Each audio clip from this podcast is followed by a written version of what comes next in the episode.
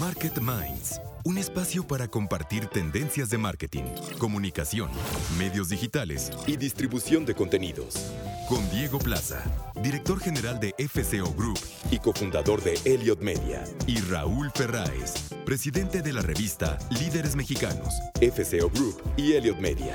88.9 Noticias. Información que sirve. Muy buenas noches, saludamos a todo el auditorio de 88.9 Noticias. Hoy miércoles 27 de enero, se está acabando el año. Querido Raúl, damos la bienvenida a este espacio nocturno de Market Minds. Le recordamos a todo nuestro auditorio que estamos en el único espacio de la radio mexicana especializado en comunicación, marketing, publicidad, contenidos y evidentemente hemos arrancado el año con muchas reflexiones, con mucho dinamismo también, porque pues las marcas han tenido, yo creo, más que estarse adaptando ya a una nueva realidad, a crear los nuevos parámetros de la realidad, Raúl. Y el día de hoy vamos a dedicar este programa de Mondeliz, justamente eh, nuestro programa de Market Minds, a hablar sobre las tendencias de compra en México y un ángulo o una forma muy interesante de entenderlo es hablar de las marcas de consumo y por eso tenemos esta noche como invitado a Oriol Bonacrocha, que es el presidente de Mondeliz México, una de las compañías de productos de consumo de snacks más importantes a nivel mundial y que bueno, eh, marcas como Trident, como Halls, como las galletas Oreo, son parte del portafolio y bueno, vamos a entender cómo ha cambiado justamente el comportamiento. Querido Raúl, muy buenas noches, ¿cómo te encuentras? Hola, Hola Diego, muy bien, pues aquí en medio de la peor crisis de coronavirus, ya ves, nuestro presidente tiene coronavirus, entonces hay que cuidarse, hay que tratar de no salir, hay que aprender con el ejemplo. Hay que aprender con el ejemplo y un ejemplo es que justamente el mundo eh, ha cambiado y estamos ya en un 2021 en el cual ya debemos de ir construyendo los nuevos ejemplos del comportamiento social, Raúl. Eh, justamente de eso vamos a hablar hoy, de, de, cómo las marcas han tenido que irse pues ajustando a crear las nuevas realidades de consumo. Eh, también vamos a tener esta noche la mesa, como cada semana, de Claudio Flores, presidente de la AVE y vicepresidente de Lexia Insights, y también estará con nosotros Sebastián Patrón, director ejecutivo de Advertising Week Latinoamérica, para justamente también hablar y compartir eh, los datos, los estudios, los indicadores que nos eh, ponen en la antesala de un 2021 complicado pero históricamente de grandes oportunidades para quienes sepan encontrar y entender justamente eh, las nuevas oportunidades, Raúl. Fíjate que he estado reflexionando yo en estas últimas semanas eh, sobre la inacción que hemos eh, vivido, evidentemente en lo que conocíamos o entendíamos como la realidad a la que estábamos acostumbrados. Y un mundo sin acción, Raúl, es tan paralizante como una conversación sin efecto. Y esto evidentemente es una amenaza para las marcas en el contexto actual, es decir, la inacción de los consumidores como consecuencia del cambio en las dinámicas de comportamiento social es una gran amenaza porque quizá eh, eh, el gran reto, la gran oportunidad histórica para las marcas hoy es crear eh, los nuevos parámetros de la normalidad. Y evidentemente yo pienso que una forma muy importante de abordar este pensamiento es entender también la narrativa y el contenido que generan. Y para ello, eh, eh, el contenido efectivo, los verbos de acción, son los que nos van a hacer regresar a los fundamentales, es decir, cómo nos debemos de preguntar los mercadólogos, cómo será la nueva forma de estudiar, la nueva forma de crecer, la nueva forma de pasear, la nueva forma de conocer, cuál va a ser la nueva forma de querer. Por ejemplo, estamos frente a temporalidades próximas como el 14 de febrero, el Día del Niño. ¿Cuál va a ser esa nueva forma de, brindar cariño, de brindar apapacho, ya no en una adaptabilidad, sino en una nueva dinámica. Y las marcas tienen hoy este gran eh, oportunidad pues para conectarme ante un nuevo mensaje con una audiencia ávida de movimiento. Creo que un mundo sin acción es algo verdaderamente amenazante y creo que las marcas deben de entenderlo, Raúl. Y ahí estamos viéndolo hoy en día, ¿no? Cómo, cómo moverse, cómo cada, cómo cada uno de los eventos que suceden en el mundo finalmente también marcan a las generaciones, Diego. Yo creo que eso es muy importante. Por, ejemplo, digo, nada más, obviamente la mayoría de nuestro auditorio lo sabe, pero nada más para recordar las últimas tres grandes generaciones eh, eh, que existen o que hoy en día básicamente son los grandes consumidores del planeta, pues la primera es la, generación X, ¿no? Que nació en el, entre el 65 y, y el 78, ¿no? Una generación que hoy tiene pues entre 55, 60 años y 45, y que es una generación que, bueno, fue impactada por, por temas como la caída del muro de Berlín, el tema del, de, la explosión del, del, Challenger, ¿no? De, este, de esta nave espacial que iba al espacio. Eh, es una generación que se vio eh, muy impactada por el, por el SIDA, Diego, que fue eh, una de las, pues, tal vez la, segunda pandemia más importante que ha habido eh, en, la generación de los que estamos vivos, eh, cosas tan, tan interesantes como lo de MTV, ¿no? El, tema de la televisión o algunas de las guerras, ¿no? Como en, en Irán, en la Desert Storm. Luego viene la generación millennial, que nació en 79 y 95, y que bueno, es una generación que fue muy impactada por el, por el 9-11, ¿no? Por la caída de las Torres Gemelas. Es una generación que, que le impactó mucho el, el, nacimiento de Google y el nacimiento de la mayoría de las redes sociales que tenemos hoy en día. Eh, es una generación que ya se vio muy impactada en el tema de los videojuegos y, y obviamente es una generación que vivió el año 2000 como un parteaguas, ¿no? De, de cambiar de milenio y finalmente tenemos la generación eh, Z, que es la, la más joven, eh, pero que cada vez es más activa también en términos comerciales. Y, y la generación Z, pues digo, obviamente va a ser eh, una generación impactada por, por esta pandemia del, del COVID, pero también es una generación que, bueno, ha nacido ya muy enterada, muy cerca de las redes sociales, es una generación que ya no tiene tabús en términos de la diversidad, esta generación vio por primera vez casarse a personas del mismo sexo.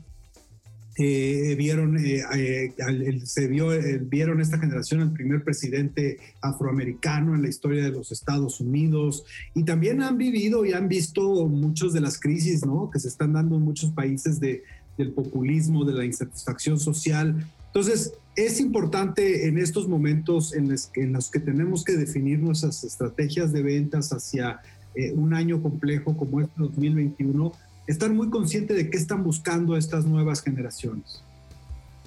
Y eh, algo que ha acompañado justamente a estos ciclos que tú planteas son evidentemente las tendencias de compra y la manera en la que las dinámicas eh, justamente de consumo van cambiando de acuerdo a los hábitos alimenticios y, y, también a los hábitos culturales, ¿no? Que la misma publicidad va generando, va construyendo en el mindset de la población. Eh, justamente ahorita que, que mencionas eh, eh, estos ciclos o estos periodos, pues, pues estamos hablando de diferentes industrias que vieron su nacer desde la época del boom de, de los alimentos procesados, de los embutidos, de, de, los snacks, que siempre han existido, pero que evidentemente también la industria de los snacks pues ha sido parte de un acompañamiento de estas generaciones. Y justamente, Raúl, eh, la entrevista que vamos a tener hoy con eh, Oriol Bonaclocha, eh, que es el, presidente de Mondeliz México, es muy interesante porque nos van a adelantar, nos van a presentar algunos hallazgos del informe 2020, que es, pues, digamos, el, momento actual de, de, la industria de los snacks, ¿no? El snacking made right, que es justamente una forma de ver las cosas y entenderlas, en cuál es eh, el snack correcto, en el momento correcto, hecho de la manera correcta. Y para ello, pues hay un análisis muy profundo generacional, justamente como dices Raúl, de, cómo han cambiado y cuáles son las tendencias de los hábitos justamente alimenticios. Y en particular, pues evidentemente durante la pandemia del COVID-19, las marcas que tengan la información, que tengan la data, que tengan los estudios, que tengan estos documentos que les ayuden a entender también de manera cada vez más científica, evidentemente, la ruta de, comportamiento de los consumidores, pues estarán un paso adelante y por ello yo creo que es muy importante ese tipo de estudios, Raúl. Sí, fíjate que leía yo un estudio muy interesante de Morning Consulting en, en Estados Unidos para tratar de entender mejor a la generación Z, que pues yo creo que es la, generación ahorita eh, más eh, proactiva en términos de redes sociales y que la mayoría de los clientes o la mayoría de las marcas les quieren llegar. Y, y, uno, traen ahí cinco temas bien interesantes que me parecieron, Diego. El primero, fíjate que es eh, un, descubrimiento que están haciendo, no, es un descubrimiento, pero que es, es uno de los valores más importantes de esta generación y, tiene que ver con el entretenimiento. Para esta generación, lo menos para la mitad de los encuestados eh, eh, por Morning Consulting en Estados Unidos, para esta generación el entretenimiento es noticia y es lo único que les interesa virtualmente. Y, esto es muy interesante porque eh, justamente es la forma en la que están consumiendo el contenido los, la generación Z. Tienen que ser cosas que los entretengan, que les hagan eh, soltar una sonrisa, que les causen interés. Eh, están hartos de los temas tradicionales, de los temas aburridos, de los temas que no les entretienen. Yo creo que mucho de, de este, de este análisis, Diego, no sé tú qué opinas, pues es, es, es el crecimiento este brutal que ha tenido TikTok, ¿no? En donde a través de videitos cortos, la mayoría de ellos, sinceramente, desde mi punto de vista, Diego, un poco bobos, pero al final entretenidos y cómo, cómo a mí me impresiona cómo están capturando a las audiencias, sobre todo los más chavos, de una forma brutal, viendo horas y horas y horas de contenido entretenido para ellos, ¿no? Pero que al final, pues es un contenido, no sé cómo llamarlo, un poco superficial, ¿no? es, eh, ahorita que te escucho haciendo este comentario en TikTok, hay inclusive un concepto eh, mercadológico que se usa, no sé si de manera oficial, pero quienes están en el día a día de la industria lo utilizan eh, como una forma de referirse a un contenido corto, consumible de manera fácil y es un contenido snackable. Ahorita que estamos hablando justamente del tema de los snacks, pues justamente es una manera de tener un contenido rápido en el momento preciso eh, eh, eh, y, creo que se ha vuelto una saturación justamente de este contenido snackable que poco está aportando a esta generación, creo yo, la capacidad de análisis y la capacidad de síntesis sobre historias mucho más complejas, sobre lo que está sucediendo, no solamente en términos noticiosos, sino en términos de los fenómenos sociales vemos eh, a, una, a una juventud eh, pues mucho más inmersa en esta eh, dinámica de la aprobación, del like o de dislike como parte de un motor de vida, ¿no? En términos de, la satisfacción que te provoca estar obteniendo éxito en las redes sociales. Veíamos este documental que recomendamos hace algunas semanas aquí, Raúl, del dilema de las redes sociales, que habla justamente de cómo también la misma tecnología va llevando a que este contenido snackable vaya siendo mucho más recurrente, inclusive en la, en la misma dinámica bioquímica del cerebro humano, de, la mente que, que, requiere impulsos de información, que requiere bits de datos, que requiere estar permanentemente estimulado por un contenido más rápido, más rápido, más rápido, y, poca profundidad hay justamente en este análisis. Yo no sé eh, la generación que le sigue, la generación Z, los que hoy son bebés, niños, cómo, cómo va a cambiar la codificación para tomar decisiones, Raúl, eh, y sobre ello, pues evidentemente, eh, cómo las marcas deberán de comunicar para lograr atraer la atención de ellos eh, en los próximos años. Otra de las tendencias que encontraron los de Morning Consulting es que esta generación cree cada vez menos en las, en las grandes instituciones. cerca del 46% por, por ciento de ellos cada vez creen menos en la policía, en el gobierno, en el sistema de justicia criminal, inclusive en, la, en los grandes medios de comunicación y, se están volviendo mucho más especializados, ¿no? Eh, eh, y, yo creo que mucho tiene que ver en, gran medida con, con, que estas instituciones le han fallado a esos jóvenes, ¿no? No han sabido estar a la altura de las circunstancias y entonces ellos han perdido credibilidad en ellas, cosa que es eh, muy grave, ¿no? Porque uno esperaría que con el paso del año, de los años, de los siglos, justamente estas instituciones fueran más firmes y más sólidas que nunca eh, aquí se incluye, por ejemplo, los temas de las iglesias, ¿no? En donde los jóvenes cada vez tienen menor credibilidad en ellas y en esas instituciones. Y, esto es interesante, Diego, porque fíjate que eh, nos lleva a la tercera tendencia, a esta generación, a, decir que el tema de la neutralidad de banda ya no es una opción para esta generación. Y esto es algo bien importante que yo creo que todavía grandes corporaciones, y al rato hay que presentarse, hay que preguntárselo a Oriol, grandes corporaciones que todavía están cuidando o cuidan mucho eh, eh, esa, esa comunicación políticamente correcta, ¿no? En donde no puedes decir nada. Y, la verdad es que para los jóvenes de la generación Z, las, las marcas tienen que tomar partida, tienen que estar, comprometerse con causas, tienen que eh, tomar partida en lo, en lo, que están viviendo, en lo que están haciendo. Y, eso yo creo que es algo que todavía le está costando mucho trabajo a las grandes corporaciones, ¿no? Cómo te metes en ciertos temas tomando partida, eh, que, eso te hace que conectes con estas nuevas generaciones.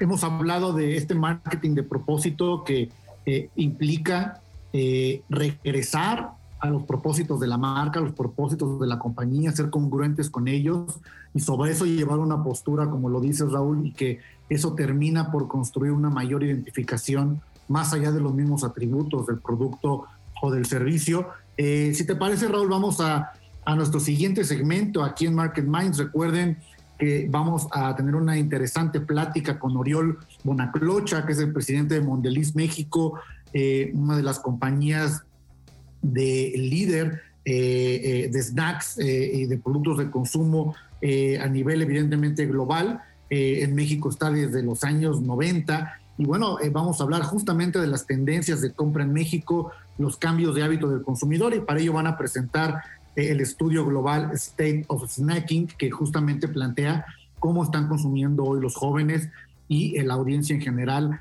estos productos. y regresamos después, justamente Raúl, de este reporte de tráfico y clima, como cada 15 minutos aquí en 88.9 Noticias Regresamos en Market Minds. Market Minds, un espacio para compartir tendencias de marketing, comunicación, medios digitales y distribución de contenidos. 88.9 Noticias, información que sirve. Market Minds con Diego Plaza y Raúl Ferráez, un espacio para compartir tendencias de marketing. 88.9 Noticias, información que sirve. Estamos de regreso aquí en Market Minds en 88.9 Noticias, información que sirve.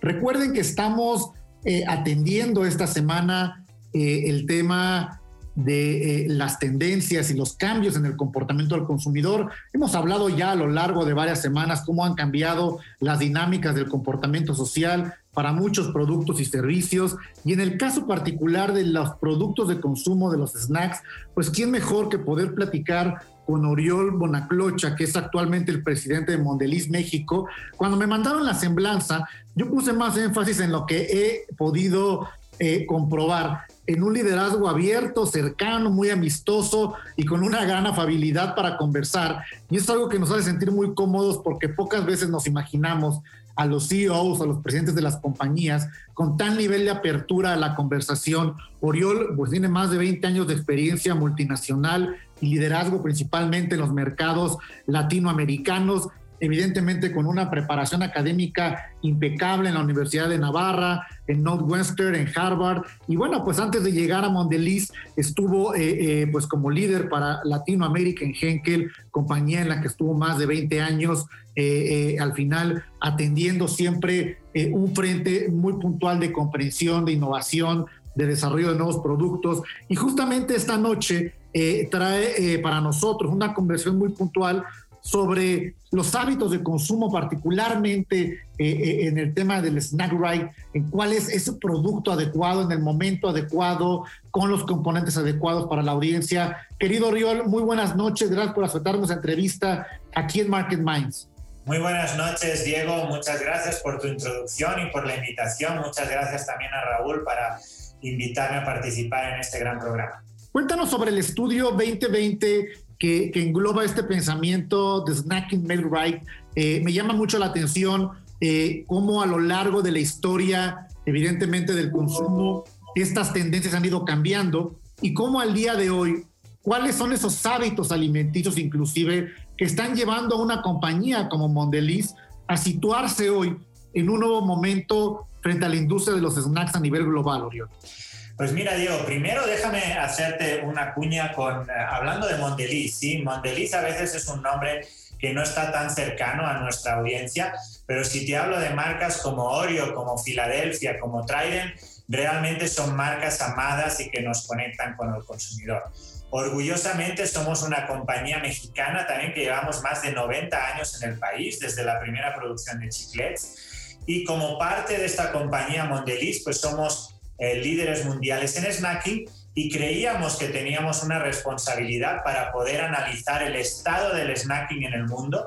Se hizo un estudio con Harris Insights ya en el 2019 y en este año 2020 lo hemos vuelto a repetir y hemos encontrado datos muy interesantes que me gustaría compartir. Lo primero, hemos encontrado seis cambios fundamentales a nivel y voy a intentar pasar por los tres, cuatro principales que creo que pueden interesar a tu audiencia. Lo primero que seguro que has experimentado durante estos tiempos es la pandemia es un momento ideal para los snacks. ¿Ok? Te puedo confirmar que 9 de cada 10 consumidores nos indican que en estos tiempos de pandemia han consumido igual o más snacks que antes. Y para casi el 70% de nuestros consumidores, el snack es una fuente de energía que le ha ayudado a pasar todos estos momentos de encierro. Esa sería como la primera cápsula que te puedo contar. La segunda, y muy importante, es que los snacks han cumplido con una función de indulgencia. En estos momentos complejos, en estos momentos donde pues ha habido muchas tensiones, ¿sí? Todos nos hemos encontrado, pues algunos teniendo que estar en la calle con eh, pues todas estas medidas de precaución, algunos nos hemos eh, encerrado un poco más en casa y hemos tenido que convivir y hacer, pues el 60% de los encuestados dicen que estos snacks les han ayudado a sobrellevar los momentos difíciles. Y que el snacking, el 66% dice que es uno de los momentos más positivos de su vida. Muy bien, es un momento de alegría, sin lugar a dudas. Oriol, ¿qué hay, de todo este tema de, cómo generar que esos snacks los consuma eh, el consumidor eh, de forma más responsable, de forma en la que también eh, eh, sean un componente importante para su estado de salud, su estado anímico, como tú dices, su estado de, energía. ¿Qué está haciendo Mondeliz ahí en ese aspecto? Pues mira, gracias Raúl. Como comentaba Diego, al final nosotros tenemos una visión que es hacer el snack correcto de la forma correcta en el momento correcto.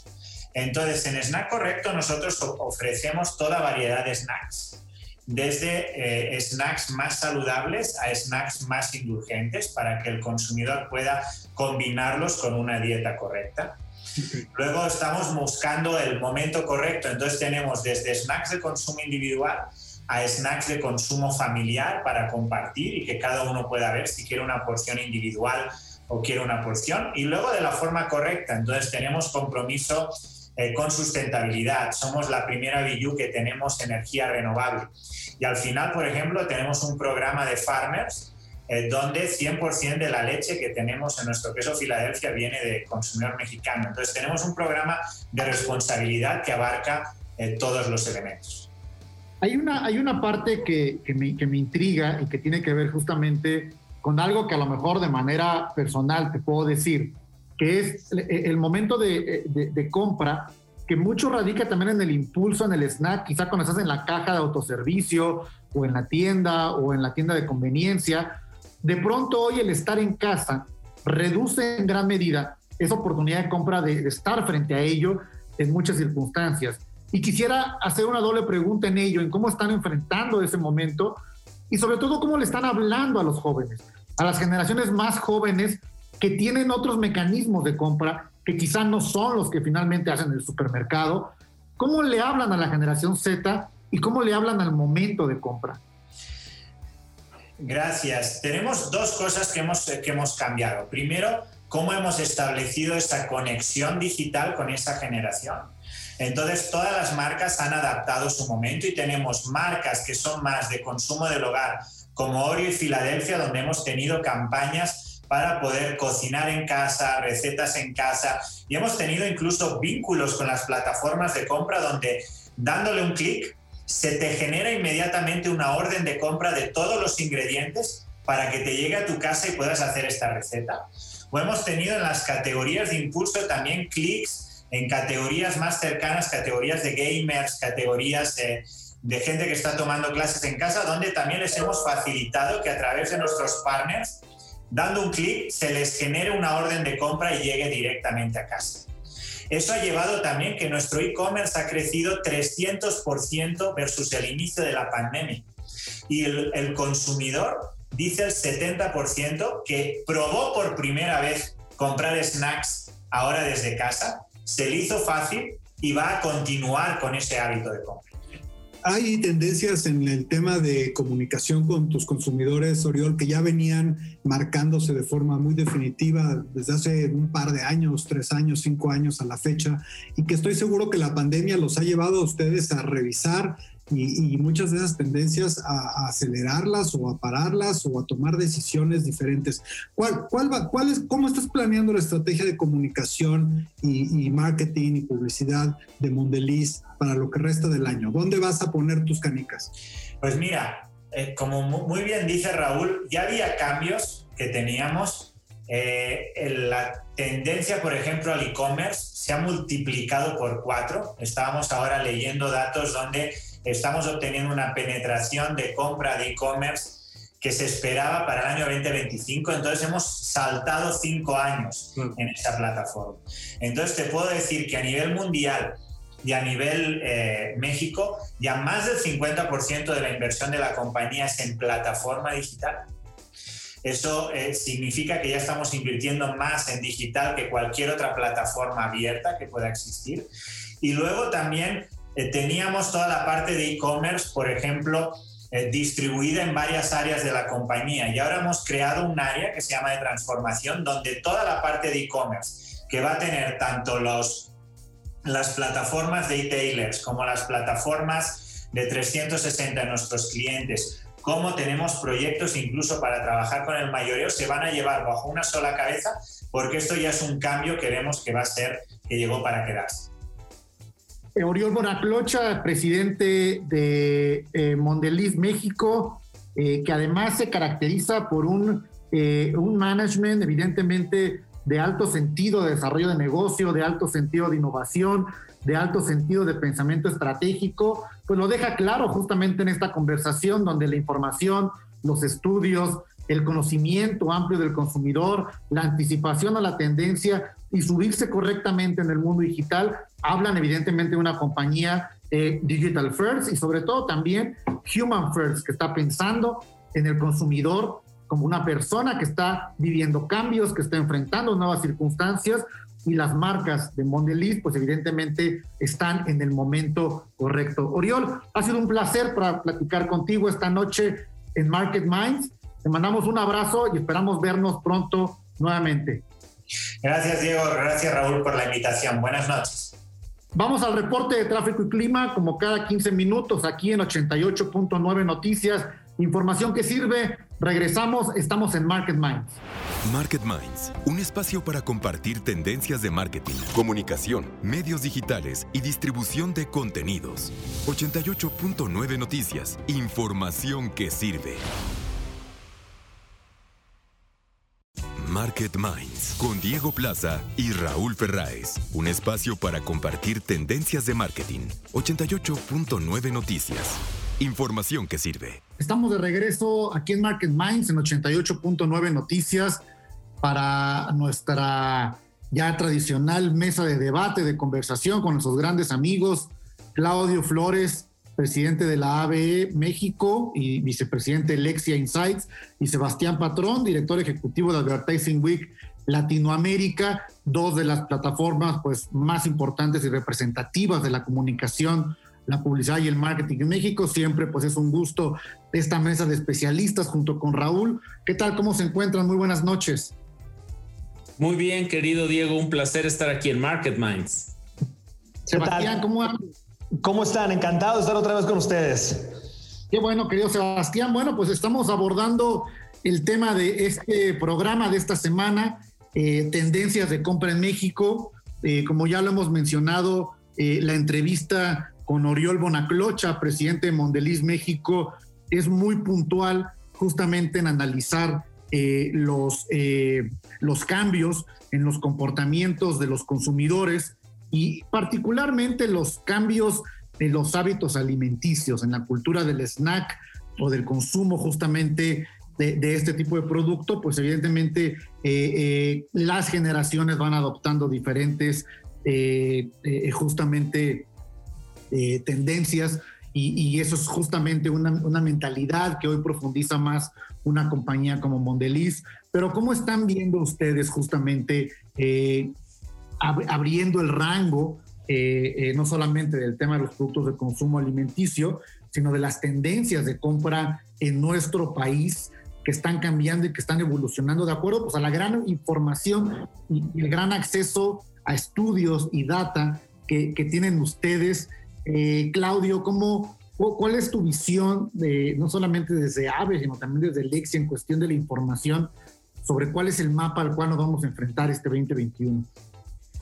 Diego, creo que lo planteas muy bien. Eh, es un periodo de cambios. No habíamos tenido una disrupción de este tamaño en el consumo y en la toma de decisiones de los consumidores. Eh, muy probablemente van a cambiar los ejes de esa toma de decisión. Estamos viendo un conjunto muy diverso de factores que están alterando eso. Estamos viendo consumidores que quieren una oferta más líquida, que, que llegue básicamente a donde yo quiera, el tema de precios accesibles, el tema de entregas a domicilio, el, tema de ofertas integradas, eh, digamos, eh, físicas y digitales, el famoso digital que está creciendo eh, de manera radical, exponencial en todo el mundo. Yo creo que estamos viendo hoy probablemente la mutación más importante que hemos visto en los últimos 30, 40 años en el consumo de las personas y eso tiene que ver con el consumo también de alimentos, de bebidas, etcétera. Estamos viendo eh, distintos cambios desde un enfoque mucho más acentuado en las necesidades que en los deseos, eh, mucho más, eh, digamos, en la base de la pirámide de Maslow, las necesidades fisiológicas, las necesidades de seguridad y certidumbre hacia el futuro, las necesidades de conexión, de vinculación, de pertenencia. Me parece que son ejes que vamos a ver crecer de manera importante en el futuro cercano. Y ojo, yo creo que el mandato es para que las marcas hoy empiecen a ajustar su oferta, empiecen a, ajustar su ciclo de servicio, empiecen a reevaluar el journey del consumo para, digamos, adaptarse a esta mutación que creo que va a ser más radical de lo que habíamos pensado. Oigan, pero de verdad hay datos duros de que esto está sucediendo, porque yo la verdad es que de repente siento que sí se habla mucho de wellness y de comer mejor y de, eh, de tener una mejor alimentación y las tendencias, todo, pero pero no sé, yo de repente siento que, que, es como de boca para afuera. La mayoría de la gente sigue parándose en las tiendas comprando todos estos productos. Yo, siento personalmente que lo del etiquetado no va a haber servido para nada, ¿no? Este, ¿qué, ¿Qué datos duros tenemos para medir esto? No sé, Sebastián, Claudio. Creo que yo digo, yo en esta ocasión, sobre todo en Claudio, puedo experimentar mucho esto y siendo ahí con Lexia expertos en esto. Creo que la obtención de este tipo de datos a veces es complejo, pero eh, sobre todo para la gente que está un poco afuera de lo que tienen de insight estas empresas, pero lo ves muy claro, al menos en lo que el producto que se está tratando de impulsar, ¿no? Y desde producto me refiero hasta el crecimiento de una, una cadena como Whole Foods en los Estados Unidos, ¿no? Que generalmente eh, eh, el tipo de mercado de Estados Unidos le lleva unos nueve años al mexicano, ¿no? Pero se ven estos crecimientos de estos eh, de estas grandes cadenas y en México ya lo ves a menor medida, ¿no? Todavía es como la tienda de la esquina, pero este fin de semana me paré por una aquí, aquí cerca, eh, una emergente eh, que hace tres años era pequeñita y ahora va creciendo, ¿no? Entonces, creo que ese tipo de cosas sí te demuestra al menos que, que a tu alrededor el mercado mexicano, quizás todavía en la parte más arriba de la pirámide, pero sí hay una tendencia hacia eso, ¿no? Hacia, hacia esas comidas más naturales. Y al final de cuentas, también lo interesante aquí es que le, le repercute de una manera chistosa a los alimentos industrializados, ¿no? Que la tendencia es hacerlo cada vez con menos ingredientes. Entonces ha pasado como de esta industrialización a cada vez menos y lo más natural posible, ¿no? Y eso ya tuve hace como un mes o dos meses una plática con gente de, Sugar Foods México y todos los productos que estaban lanzando o, tratando de, concebir junto con la contraparte estadounidense eran productos con pocos ingredientes, que todos se pudieran leer exactamente o, muy claramente en la, en la etiqueta, ¿no? Entonces, sin darte el dato duro, creo que, creo que el, hecho de que todas estas empresas que tienen, ellos sí, la investigación cualitativa de sus, eh, de sus consumidores, ahí está fuera la oferta de productos que están empezando a lanzar. Algo que me llamó la atención eh, la, semana pasada que, que eh, me, vi un poco más obligado a ver televisión abierta. Normalmente yo no veo televisión abierta y yo estoy casi seguro que de los cuatro, poco vemos televisión abierta. Y ahorita me quedé pensando en lo que decía Raúl sobre justamente la reflexión de si no estamos teniendo cierta ceguera de taller en pensar en entender que lo que estamos predicando como trends o como estrategias realmente es la realidad allá afuera, ¿no? En ese sentido, salvo, como dice Sebastián, pues los datos son la información y los estudios y en eso tendremos que creerlo. Pero veía yo una cantidad de publicidad en el cual, eh, por ejemplo, esta compañía Bimbo que cumple 75 años, eh, me puse a ver detenidamente los anuncios. Y es un bombardeo de publicidad tradicional que uno pensaría que dejó de existir sobre productos de consumo de, pues sí, de galletas, de panes, de dulces, que yo pensaría que, es una realidad de hace muchos años atrás y hoy sigue siendo la misma televisión, los mismos anuncios, la misma comunicación, las mismas golosinas, los mismos panes. Y, y entonces eso me da la impresión de que la gente está buscando y encontrando los mismos productos, Claudio. Sí, pero, pero también es cierto que está cambiando. Solo para empezar a, adoptar eh, esta conversación de algunos datos duros eh, de la consultora A, de distintas fuentes, incluyendo este, colegas este, del gremio como Mercados.0, eh, etcétera, Informa BTL, algunos datos duros. El 44% de los consumidores mexicanos eligió, por ejemplo, comprar eh, marcas más baratas en esta en el medio de esta pandemia. 91% de los mexicanos vieron un impacto negativo en sus ingresos. 58% eh, de los consumidores mexicanos vieron una reducción en sus ingresos de al menos el 60%, 6 de cada 10 mexicanos. Esta eh, nueva, digamos, situación financiera de los consumidores está haciendo eh, que, haya efectos, digamos, en las marcas. Por ejemplo, se, disparó la, la, comida a domicilio casi 20% en México, mientras que solo uno de cada 20 restaurantes estaba listo, por, por ejemplo, para ofrecer este servicio domicilio. 74% de los consumidores están, eh, declaran estar dispuestos a cambiar sus hábitos de compra hacia marcas más cuidadosas con el medio ambiente. Por ahí quienes tienen un análisis optimista de los efectos de eh, esta pandemia en nuestro, digamos, vocación ecológica, tenemos ahí el reto de, de atender estas nuevas necesidades. Entonces yo creo que sí, hay cosas que permanecen, por ejemplo, la necesidad de gratificación e indulgencia que nos sigue acercando a los snacks, a las botanas, como una manera hasta de premiarnos en un día difícil, pero también está creciendo, eh, digamos, nuevas manifestaciones de consumo diferentes a las previas a la pandemia. Bueno, lo que sí creo, lo que decía Sebastián, es que hay una gran diferencia entre eh, entre las clases sociales más eh, informadas y de más alto nivel y las clases sociales más bajas. Yo creo que hay un abismo brutal de desinformación, de falta de hábitos, de, no sé, yo creo que en las escuelas privadas de la SEP deberían dar una materia que se llamara nutrición, ¿no? Porque nutrición básica. la mayoría de los papás de esos niños no, no sabe, y no, porque sea, no porque sean tontos, sino porque simplemente tampoco a ellos, nunca nadie les enseñó cómo deben de alimentarse, ¿no? Y, obviamente pues no tienen eh, eh, muchos recursos efectivamente para comprar a lo mejor eh, alimentos más sanos, pero tampoco hacen un discernimiento entre los alimentos baratos que pueden comprar, ¿no? Entonces yo creo que también es un tema cultural aquí que, que tal vez nos va a tomar años llegar a, cambiar.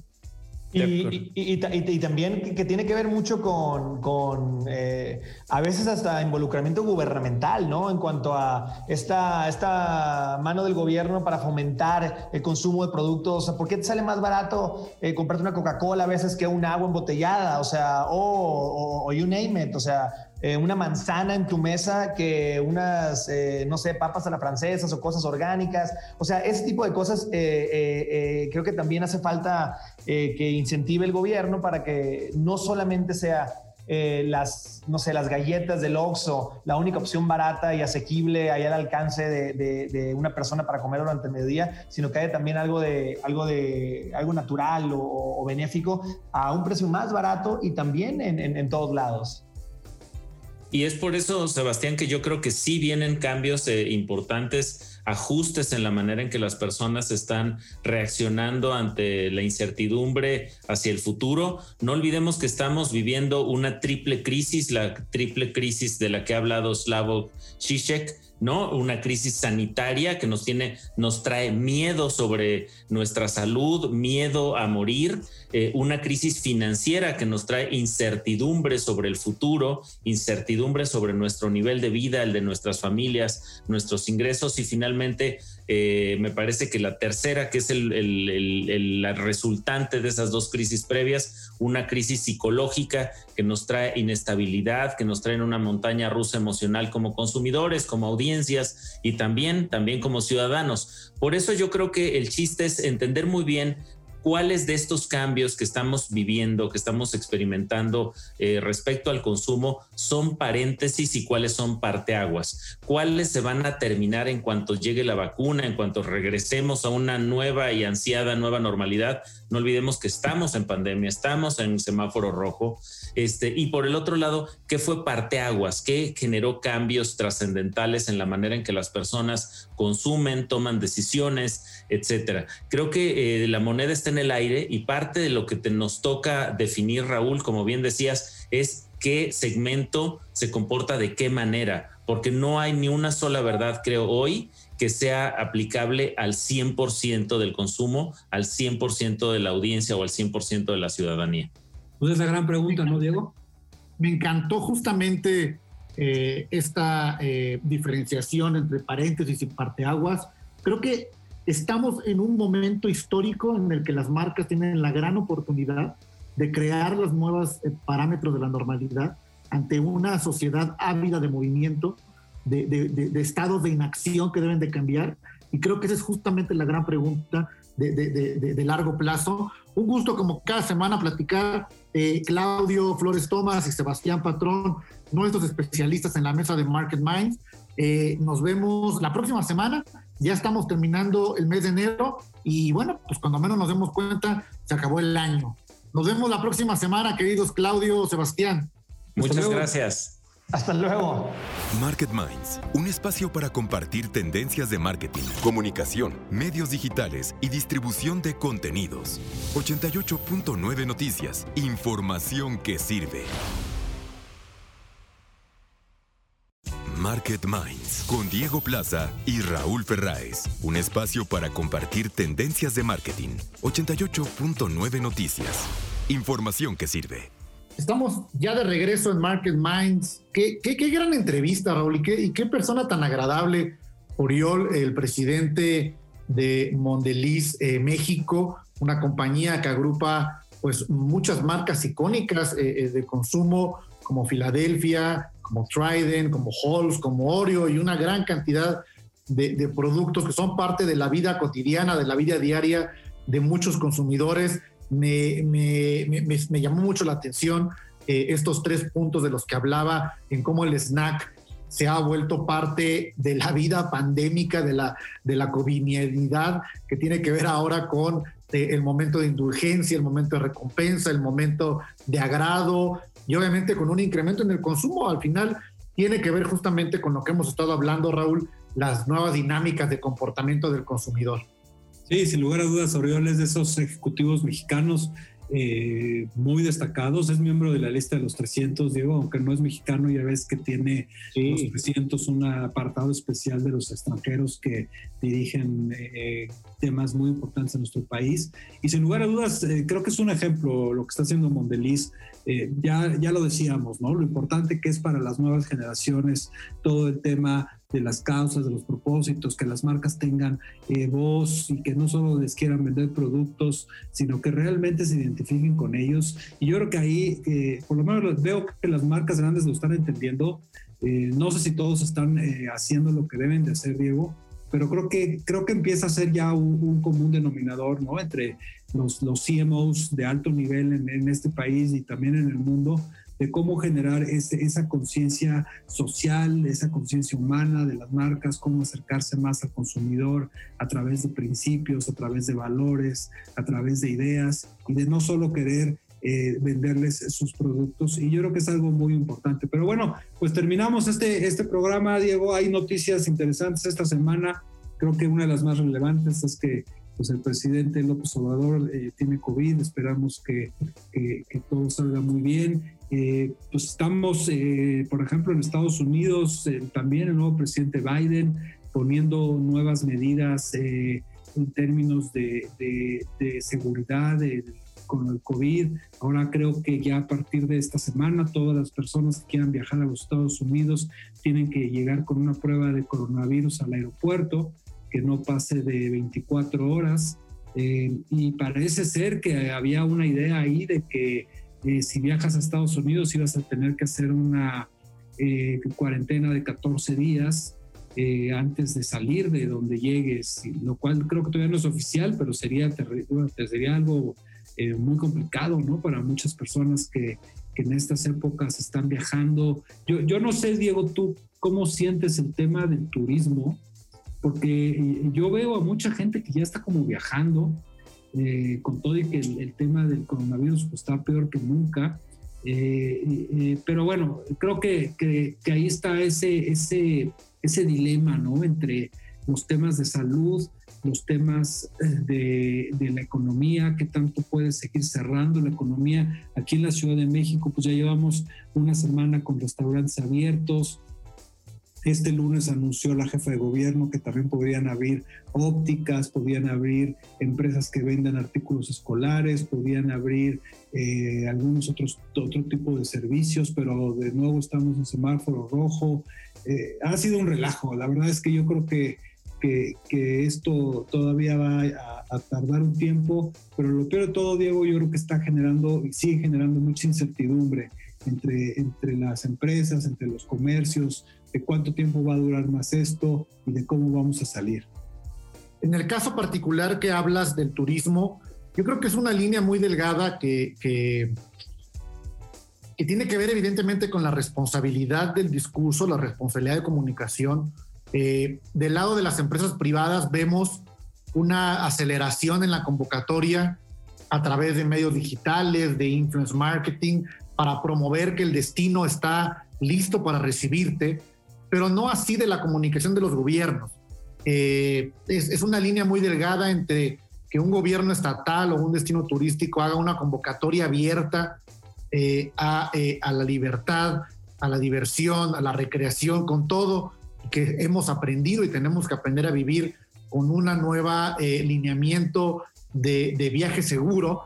Creo que ahí todavía no, no están listas las comunicaciones en términos de reactivación desde los gobiernos para decir, ven, aquí te esperamos, porque es un momento muy delicado todavía que hay que eh, balancear, Raúl. Sin embargo, pues son, son meses que van avanzando, son semanas que van avanzando, pero de lo que sí estoy seguro es que cada día estamos más cerca de un punto final de, esta evolución que hemos tenido, Raúl. Eh, algo que también me parece eh, que fue noticia en los últimos días y que bien valdría la pena encontrar un ángulo importante para abordar el tema. Tiene que ver con nuevamente en las redes sociales, Raúl, surge esta conversación de violencia contra la mujer, de, abuso, de, temas de acoso de, eh, eh, género. Eh, vimos el caso de una líder digital, Nat Campos, que subió un video haciendo una denuncia mediática y también legal sobre un caso que vivió hace muchos años. ¿Y qué sucedió? Pues obviamente vuelve a generar esta reconexión eh, eh, eh, del, del, movimiento MeToo, del tema de Ni Una Más. Y me parece que estamos volteando a abrir nuevamente otros, otros núcleos de conversación a través de las causas, a través de los valores, a través de las grandes deudas también de comunicación que tenemos, en este caso con las mujeres, y cómo las marcas también no pueden ser oportunistas, no pueden hacer simplemente eh, un altruismo sobre la marca, sino realmente regresar a atender estos valores. Y este ha sido un tema que ha sido pues, recurrente en las últimas horas, Raúl. Claro, y, sí, es muy importante y yo creo que habrá que estar muy al pendiente del desarrollo de este caso de, específico en los campos y, definitivamente vuelve a abrir un tema que es fundamental eh, en, la sociedad, eh, no solo en México, sino en el mundo. Diego, y pasando allá a temas finales, pues en una semana y media es el famoso Super Bowl. Yo tengo mucha curiosidad de ver eh, qué anuncios hay. hoy en día el Super Bowl sigue siendo el anuncio más caro en el mundo con todo y la pandemia, con todo y que muchos partidos no se realizaron o había poca gente en los estadios, la NFL decidió que sí se iban a hacer y que sí iba a haber Super Bowl. Entonces yo, yo tengo mucha curiosidad de ver eh, qué pasa el 7 de, febrero eh, en el Super Bowl, porque finalmente pues estás hablando ahí de, los, del top of the top de los marqueteros, ¿no? Tratando de llegar a, la audiencia más grande que se genera en televisión en el mundo, que es eh, de los partidos del Super Bowl, pero no en el mundo, en Estados Unidos. Y, finalmente esos mensajes, a ver, a ver cómo están, Diego, tengo mucha curiosidad. Yo siempre eh, sé que viene el Super Bowl porque no soy, no, no soy un fan del fútbol americano. Cuando llegan estas conversaciones publicitarias y sobre todo de, del tema del aguacate, ¿no? Y del tema del guacamole, que siempre es de orgullo nacional las toneladas que se exportan justamente para el consumo de la noche del Super Bowl desde tierras michoacanas y otros destinos de nuestro país. Pero bueno, como dices, sin lugar a dudas, un icono mercadológico. Eh, sé que va a estar eh, eh, de, de, Weekend y hablaba justamente de cómo Pepsi decidió invertir todo su capital publicitario en el espectáculo y ya no necesariamente en la colocación de pauta o de un gran anuncio o de un gran spot, sino de un branded content musical llamado que va a ser verdaderamente una sorpresa interesante y que ya veremos pronto, Raúl. Eh, sin embargo, bueno, eh, ¿a quién le vas? Eh, a los Chiefs, sin lugar a dudas. Así, convencidísimo. convencidísimo. Me gusta mucho cómo juega Mahomes, aunque del otro lado va a estar Tom Brady, que también es una gran estrella. Pues yo le voy más a los jóvenes, la verdad. Pues yo le voy al guacamole y al humo de esa noche, así que bueno, pues a celebrar y a pasar un momento que tanta falta nos hace cada semana, Raúl, de agradable, de convivencia. Ha llegado el momento de despedir este programa de Market Minds, despedir a nuestra audiencia, recordarles que pueden eh, escucharnos también eh, en la versión podcast en iHeartRadio. Ahí pueden encontrar todos los capítulos desde que comenzamos Market Minds ya hace varios meses. Y también seguirnos en redes sociales en arroba 889 Noticias y arroba FCO Group y en Market Minds también en redes sociales. Recuerden hacernos sus comentarios, eh, sus aportaciones, sus opiniones y seguirnos finalmente en la conversación. Raúl, eh, nos vemos la próxima semana para un capítulo más de Market Minds. Que pasen muy buenas noches. Muy buenas noches a todo nuestro auditorio. Hasta luego, Diego, gracias. Esto fue Market Minds, un espacio para compartir tendencias de marketing, comunicación, medios digitales y distribución de contenidos. 88.9 Noticias. Información que sirve.